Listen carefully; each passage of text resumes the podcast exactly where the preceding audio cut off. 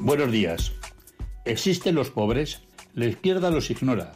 En tiempos los denominaba el lumpenproletariado, lumpen, andrajoso del alemán, porque carecían de conciencia de clase, como los criminales, hoy porque no votan.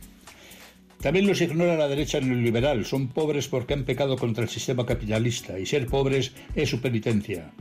Los ignoran los sindicatos porque ni tienen trabajo estable ni pagan cuotas. Dice el principio de Steiner que lo que no se nombra no existe. Así cambiamos pobres por desfavorecidos, por personas en riesgo de exclusión o el eufemismo golfo de económicamente débiles. La semana pasada compareció ante los medios de comunicación Cáritas de Vitoria dispuesta a amargarnos las Navidades. Resulta que en nuestra ciudad, el modelo de todas las virtudes urbanas, existen cerca de 4.000 familias pobres que deben ser atendidas en sus más básicas necesidades.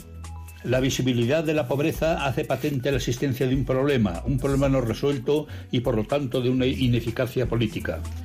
Hace muchos años, un compañero de facultad, miembro del Opus Dei, decía que si no hubiese pobres no podríamos hacer obra de caridad. A lo mejor tenía razón. La pobreza da la oportunidad de ser caritativos, hasta magnánimos con ella. La justicia es más difícil. Donde existe la justicia no puede existir la pobreza. Son enemigas irreconciliables y excluyentes. Durante la época franquista, llegar las Navidades, se proclamaba en todos los medios de comunicación el eslogan institucional Siente un pobre a su mesa, que tan magistralmente reflejó Berlanga en su película Plácido. Por ello, si alguno de ustedes tiene planteado apuntarse a tal fariseico aseo de conciencia, por favor denle al pobre una buena cena, que para darle unas migajas ya están nuestras instituciones. En fin, les deseo una feliz Navidad y les abraza de corazón Ildefonso Sáenz